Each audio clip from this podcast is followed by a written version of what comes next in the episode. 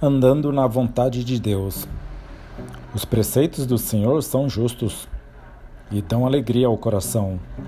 Os mandamentos do Senhor são límpidos e trazem luz aos olhos. Salmos 19, versículo 8. Algumas pessoas andam por aí tentando obter uma revelação direta de Deus. Querem que o Senhor lhes dê uma palavra do céu. Faça isto vire à direita, vire à esquerda. No entanto, na maior parte do tempo, quando me encontro no meio da vontade de Deus, não é porque ouvi uma palavra do Senhor. Pelo contrário, é porque eu estava simplesmente vivendo pela palavra de Deus, aplicando princípios bíblicos. Daniel, por exemplo, precisava da interpretação do sonho do rei Nabucodonosor.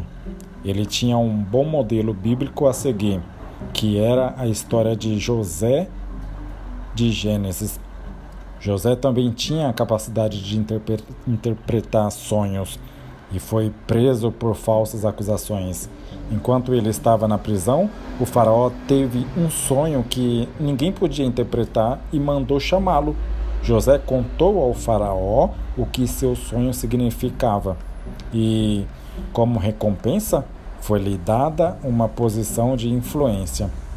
Isto cria um ponto simples. A Bíblia nos diz como viver. É por isso que precisamos conhecer a Bíblia. É por isso que precisamos estudar as histórias e os ensinamentos da Bíblia. E é também por isso que precisamos memorizar versículos. Quando fazemos isto, começamos a aprender a pensar biblicamente, porque a melhor maneira de conhecer a vontade de Deus é conhecer a palavra de Deus.